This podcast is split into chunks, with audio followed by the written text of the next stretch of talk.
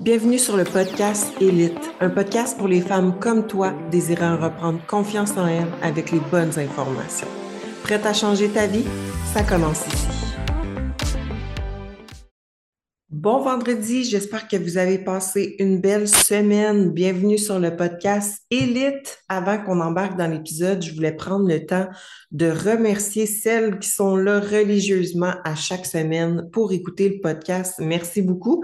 Et pour les nouvelles auditrices, euh, si vous ne le saviez pas, vous écoutez un podcast pour vous permettre d'avoir une belle équilibre, d'en apprendre davantage sur l'entraînement, l'alimentation, pour les femmes. Donc, c'est quoi une transformation physique qui est réussie?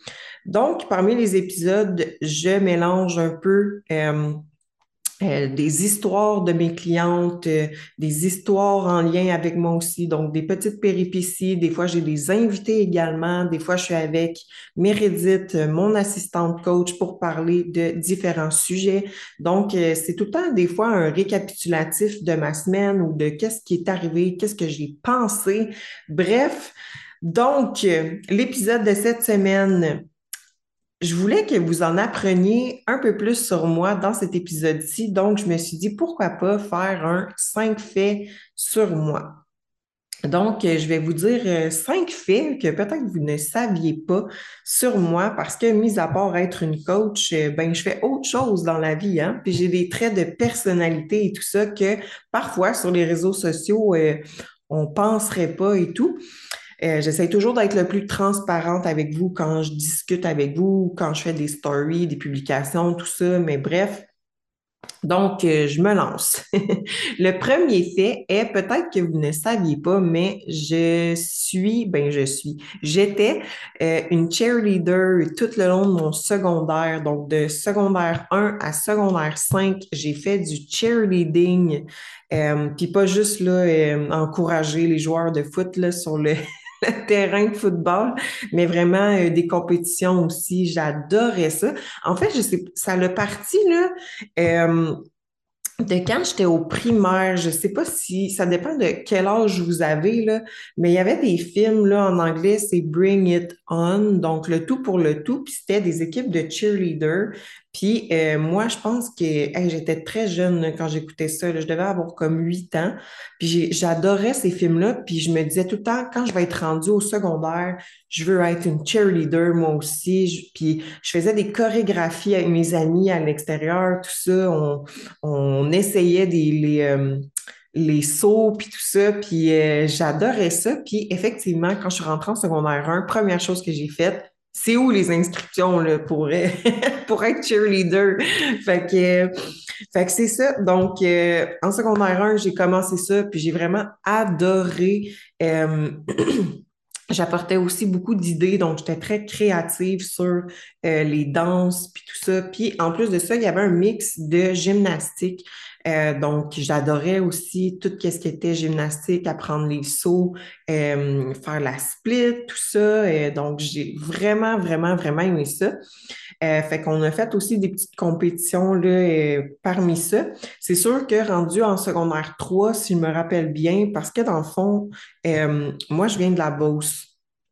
Donc, je suis née là-bas, puis je suis déménagée dans la région de Montréal euh, quand j'ai eu 15 ans, si je me trompe pas. Donc, je suis déménagée quand j'étais soit en secondaire 3 ou secondaire 4. Euh, fait que je suis déménagée, donc bien évidemment, je me suis inscrite à l'équipe de cheerleader de ma nouvelle école dans la région de Montréal. Donc, j'ai quand même continué à faire ça, puis à faire des compétitions.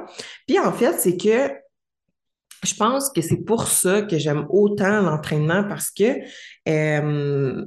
quand tu fais du cheerleading pour celles qui en ont fait, puis que c'était des équipes vraiment de compétition, puis du sérieux, ben tu as des pratiques à chaque semaine. Puis, tu sais, je me souviens, on faisait beaucoup de, de courses, on faisait quand même des petits entraînements, des abdos, tout ça.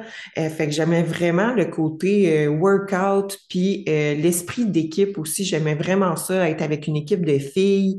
fait que c'est tout fait du sens quand je repense à ça, là, de pourquoi je veux aider les femmes, puis tout ça. Ben, c'est qu'en cheerleading, on est une équipe de filles, puis t'as pas le choix de supporter les autres. tu sais, dans, sais, moi, j'étais je me souviens plus du nom, là, les mots m'échappent. J'étais pas voltige, comme moi, je, je levais les voltiges. fait que, tu sais, la voltige, elle compte sur moi, il faut que je la rattrape. fait que je trouve que c'était vraiment un bel esprit d'équipe. Puis, tu sais, quand on voit qu'il y a un.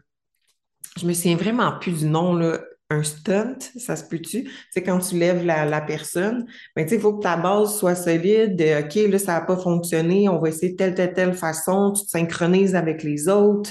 Euh, fait j'ai vraiment aimé ça. Fait que je pense que c'est de là que ça a resté mon envie d'entraînement, puis euh, euh, d'aider les autres, puis de créer un esprit de communauté. C'est vraiment de là, quand je pense, que ça l'a parti. Euh, puis en fond, ça, m'a permis aussi de rester en forme tout le long de mon secondaire. Et bon, je n'étais pas découpée puis tout ça, mais j'ai jamais été en surplus de poids. Sais, c'est beaucoup d'entraînement. Puis ça reste quand même un côté génétique là-dedans, mais c'est beaucoup d'entraînement. Par contre, mon alimentation n'était pas très, pas très adaptée. Je me souviens, des fois, je finissais une pratique, puis totalement faim, mais je m'en allais manger une poutine, aucun, aucun lien. Fait que, euh, mais non, c'est ça. Fait que ça m'a, ça m'a apporté l'esprit d'équipe, euh, aimer les entraînements, être quand même discipliné aussi. Tu sais, quand tu as une pratique, ben, tu te pointes, même si ça ne te tente pas. Euh, l'esprit de compétition aussi. Moi, j'arrivais là, puis j'étais comme, let's go, si je veux qu'on, je veux qu'on gagne, puis tout ça. Fait que euh, l'esprit de compétition aussi, ça l'a resté.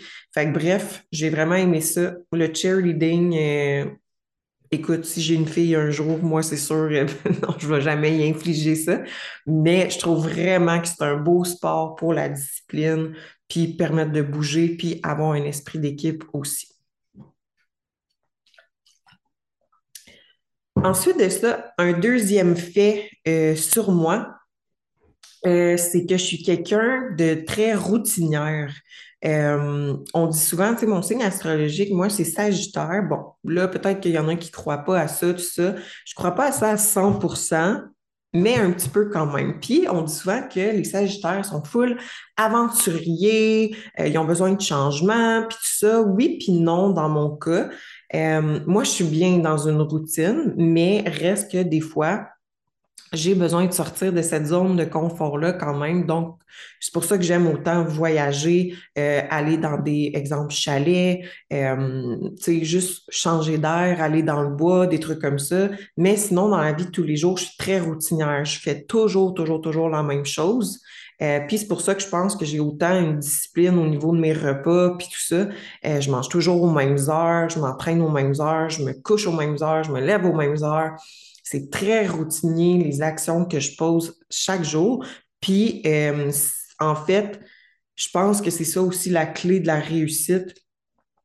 Peu importe c'est quoi ton objectif, euh, soit d'école, soit de fitness, soit de job, euh, si tu veux partir une entreprise, tu n'as pas le choix de faire des actions concrètes qui vont se répéter jour et après jour. Ça va pas nécessairement fonctionner tout de suite. Peut-être que tu vas faire des petits ajustements euh, en parcours, euh, en, en chemin, je voulais dire, mais reste que euh, tu dois quand même avoir une certaine routine, euh, puis tes actions routinières vont t'apporter des résultats au fil du temps, c'est sûr et certain. Donc, moi, je suis quelqu'un de très routinière, fait qu'autant dans mon entraînement, autant dans mon travail, euh, puis là, ben, je viens de commencer une nouvelle relation. Donc, ça reste à voir si je vais être routinière avec avec mon amoureux, mais je suis quelqu'un de routinière, puis j'adore ça, puis c'est ce qui fait en sorte que, selon moi, je réussis. Donc, vraiment, la clé de la réussite, c'est que vous fassiez des actions concrètes, routinières, qui vont devenir des habitudes, mais que vous ayez quand même des moments dans votre année ou dans votre semaine même euh, ou dans votre journée que vous décrochez un peu.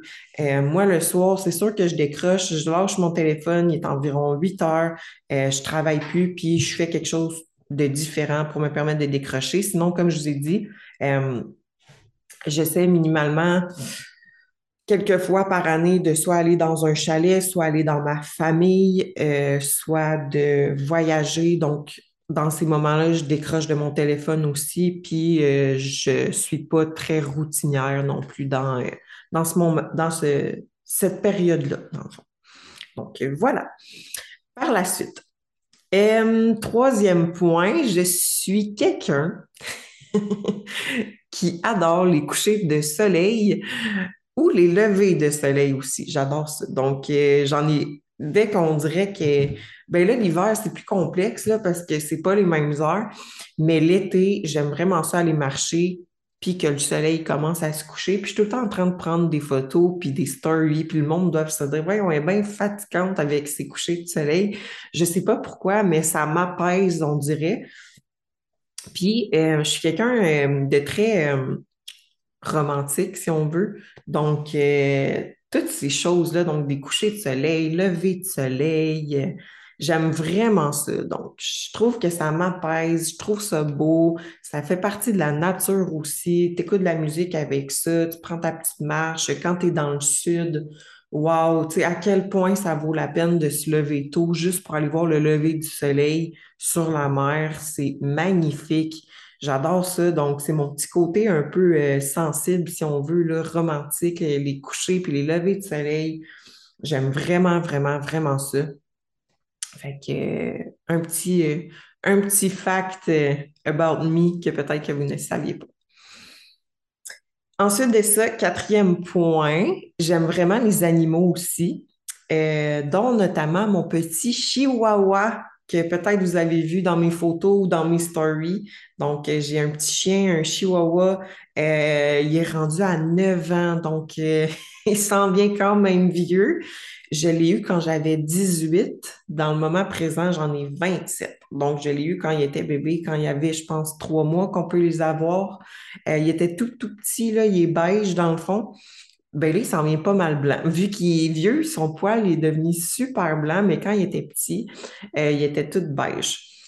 Euh, fait que mon petit chihuahua, Là, il y en a beaucoup qui disent sont lettres, les chihuahuas, ils n'arrêtent pas de japper, mais non, c'est vraiment un bon petit chien, honnêtement. Euh, je, suis quand même contente de l'avoir bien élevé. Euh, il jappe pas tant que ça. C'est sûr que des fois, quand il entend un bruit suspect, il va lâcher quelques jappements ou quand quelqu'un sonne chez moi.